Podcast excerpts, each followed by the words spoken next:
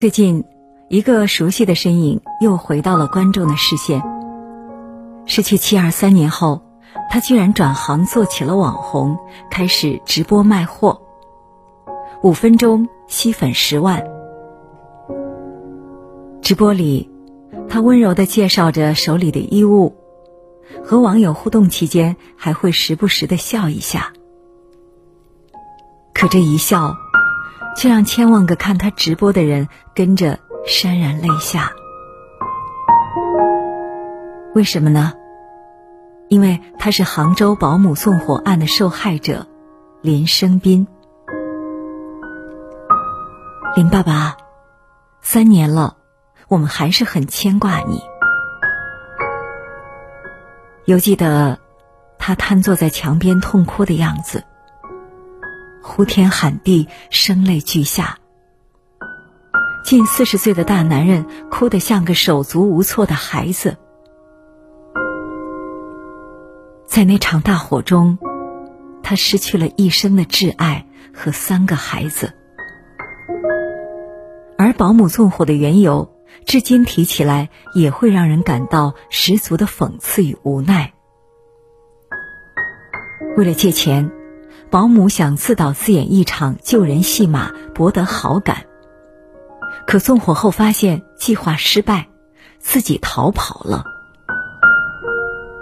待在家中的林太太和三个年幼的孩子，就这样带着一家人的美好生活，消失在了那片灰烬中。我儿子走的时候。眼睛都没闭上。逝者已去，可妻儿绝望的眼神就像烈火烧红的烙铁，刑刻在了他的心上。父母是陪伴自己前半生的人，妻儿是陪伴自己后半生的人。因为一个人的恶意，林生斌的后半生已然。一无所有了。可曾经，他也是尽享天伦之乐的人呐。结婚十二年，和妻子恩爱如初，分开一会儿就会想念。儿女乖巧懂事，连偶尔的任性撒娇都让人感到可爱至极。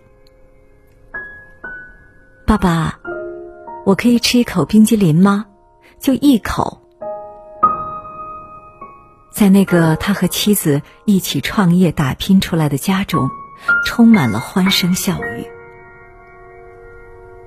可这样的场景，他再也看不到了。曾经有多幸福，失去后就有多悲痛。而比失去更悲痛的，是独活。我不想活了。事情发生后，林生斌也曾一蹶不振。从来不抽烟的他，猛抽起了烟，一个月就有了别人几年才有的大烟嗓。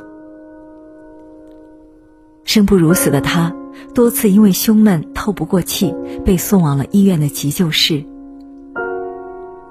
因为无法排解悲痛的情绪。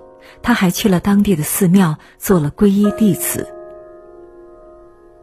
只是这样的方式依然无法让他得到治愈，因为精神恍惚，脑袋时常放空，他从悬崖上面摔了下来，一摔就摔断了好几根骨头，可相较于内心，他感觉不到一点点伤痛。今生缘浅，来世再续。这是林生斌在妻儿的墓碑上刻下的话。可于他自己而言，三年过去了，他还是想紧紧抓住凭回忆连接起来的缘分，不肯撒手。看照片私人，看其他孩子的校服私人。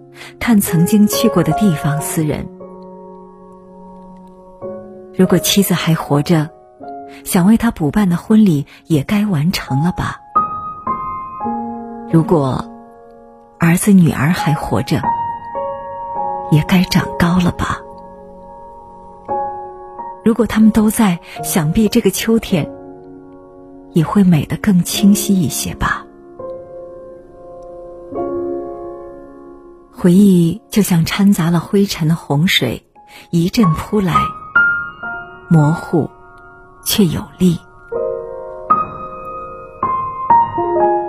身边的朋友总会担心，好长时间都处在心碎的状态，抑郁了怎么办？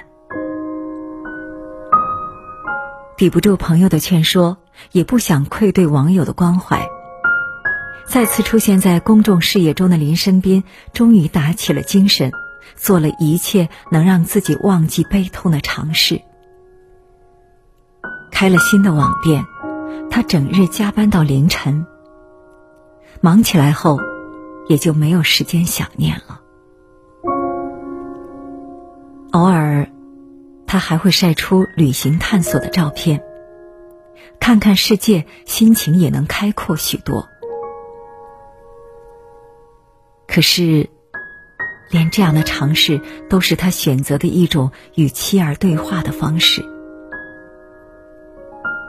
他曾一声不吭的忍受了二十一个小时的疼痛，把妻子和三个孩子全都纹在了背上，用这样的方式背着妻儿，填补他们留在世上的遗憾。有人说。世界上有三种死亡，遗忘是消失在这个世界上的最后一步。这也是林生斌开网店和出去看世界的原因吧。他不是不能逃离悲痛，他只是不想逃离，怕自己遗忘。就像他拒绝朋友劝说看心理医生时说的话。心理医生会让我放下，可我宁愿承受这样的痛苦，也不愿意忘记和放下。曾经，世间有五人行，如今只剩一个孤独的背影。那个背影是林生斌，也是他的妻儿。提起保姆莫焕晶。林生斌始终不能理解，世界上会存在这样恶毒的人。保姆对六千五的工资不满意，林生斌一家立马给他提到了七千五。保姆家里出了事情，林生斌一家二话没说就先后借给了他总共十一万元。我对你掏心掏肺，你却对我。恩将仇报，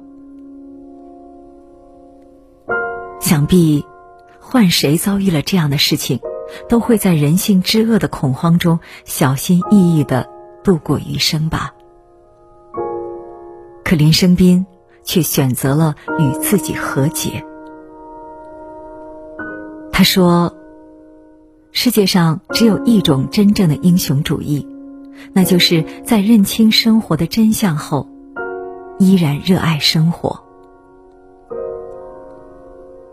看见过黑暗的林生斌，选择了一种最温柔的自我疗愈方式，把悲痛留给自己，把温暖还给世界。他是真的配得上这样的英雄主义，就像疫情期间的五千个口罩。二零二零年一月十三日。武汉封城第八天，一罩难求的状况牵动着每一个中国人的心。杭州红十字会公布了一份疫情防控捐赠物资接收清单，排在最前面的，就是林生斌。五千个口罩，价值九万元。要不是红十字会的公布，没有人会想到。这个见识过人性之恶的林生斌，自身伤痛还未痊愈，就要这样拼尽全力的帮助别人。而在他的微博上，除了心系疫情的关怀，连一句关于捐赠的话都没有提过。他只是在默默的付出，为求关注和回报。这是他最近一次因为善举出现在我们的视野中。可鲜少有人知道，林生斌在此之前也偷偷做了许多类似的事情。二零一七年六月二十二日，林生斌刚经历了那场悲剧。四十七天后，四川发生了地震。那个时候，他还因为妻儿的离世躺在医院中。可听到这样的消息。他第一时间向灾区捐赠了两千件衣服和五万元人民币。生活以痛吻我，我却报之以歌。林生斌一直都是一个善良的人呐，你知道吗？三年内，为了让天堂的妻儿得到慰藉。为了不让更多的人遭遇像他这样的痛苦，他全力支持了三项公益事业。他一直致力于住宅防火减灾，以服装品牌的名义创建了公益基金会。曾因为火灾遭受了惨重代价的他，之后一直在做噩梦。他希望能尽自己的力量。让全中国的业主和孩子们睡得安稳一些。他还想尽自己的绵薄之力，促进中国家政服务业完善，这也是基金会的第二个援助方向。世界上能少一个莫焕晶，就能多一个幸福的家庭。在他的眼里。这也是老婆和孩子延续在这个世界上的另一种温柔的方式。除了创办基金会，他做的最多的就是奔波于各个山区，帮助那些贫苦的孩子们。看到孩子们连完整的衣服都没有几件，他就与同事举办线下公益活动，给孩子们捐赠衣服。看到孩子们上学的地方破旧不堪，他就和朋友一起出资为孩子们建了九百平方的操场。一个人的力量始终是不够的，他开始呼吁更多的人和他一起走向行善的道路。人生实苦，可他一直想要为这个世界送去一点甜。在林生斌的微博下面，经常会看到这样的评论：“林爸爸，有时觉得你像风，走到哪里，就把温暖和爱的种子吹到哪里。我看见你为他煮了一束光，即使海啸再大，也总有奇迹发生。我从不放弃善良，因为总有人。”让我看到善良的样子。是啊，一个人的善良就像柔风，力度虽小，但遇到一点火星也能点燃荒野。林生斌知道自己力量单薄，却也一直都在努力做那股柔风。这是他对妻儿思念的寄托，也是。这个世间的荣幸。鲁迅说：“人类的悲欢并不相通，可有时候不相通也会有交融。”因为林生斌的善良，被治愈的也不只是他自己，更是整个世界。很多人在网络上对林生斌说了许多暖心的话。鼓励林生斌好好的生活。林先生，您的坚持深深打动了我，希望以后的岁月都能温暖你的心灵。还有的人受到了林生斌做公益的影响，直接买了两百件衣服，全部捐给了贫困山区的孩子们。其实我没有小孩儿，请直接寄给有需要的孩子。当然，除了清一色的鼓励，在林生斌的微博下面，也同样住着千万个挣扎与和善并存的灵魂。而让我印象深刻的，还是那些和他一样失去了至亲的人。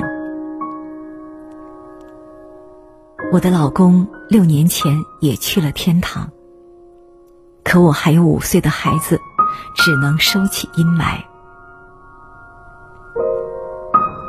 我的父亲病情恶化，压力巨大。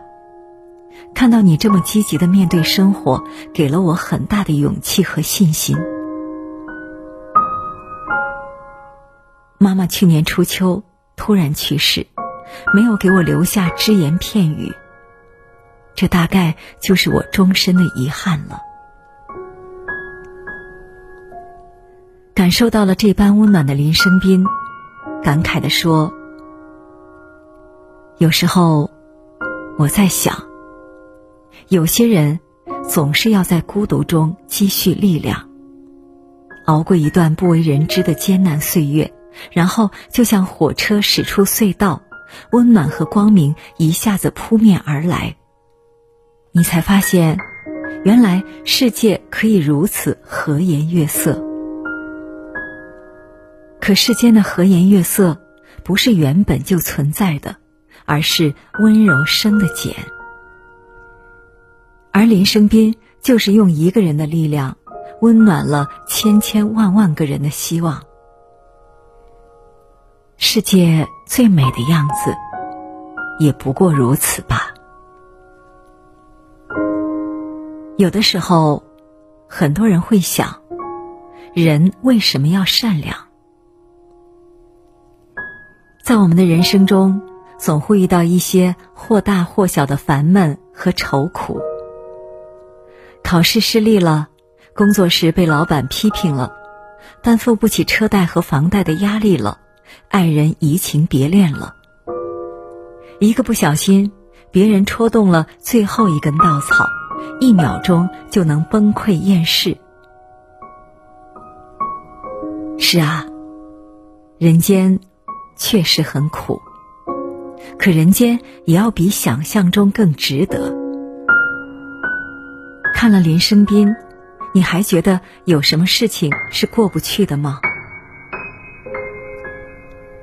林清玄曾说：“心美，一切皆美；情深，万象皆深。”所以啊，遇到不如意时，不如转换一下自己的想法。就像那句话说的：“与其诅咒黑暗，不如点亮烛光。”